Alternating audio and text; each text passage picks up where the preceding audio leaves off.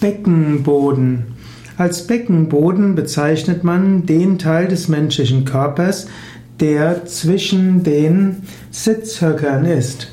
Der ganze Bereich zwischen den Sitzhöckern ist umgeben, ist voller Weichteile und dort gibt es Beckenbodenmuskeln und die spielen eine wichtige Rolle.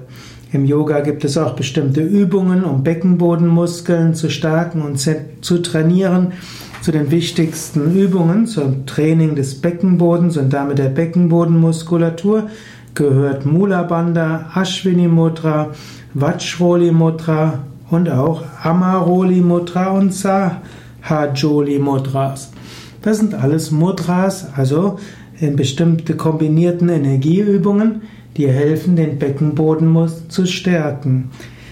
Eine gut trainierte Beckenbodenmuskulatur, die gleichzeitig in der Lage ist, sich zu entspannen, ist sehr gut ähm, für zur Vermeidung von Inkontinenz, ist auch gut für harmonische sexuelle Energie, ist auch gut zur Vorbeugung und zum Teil sogar zur Behandlung von Problemen im Afterbereich, also insbesondere auch Hämorrhoiden kann vorgebeugt werden und manche Formen auch von Darmproblemen.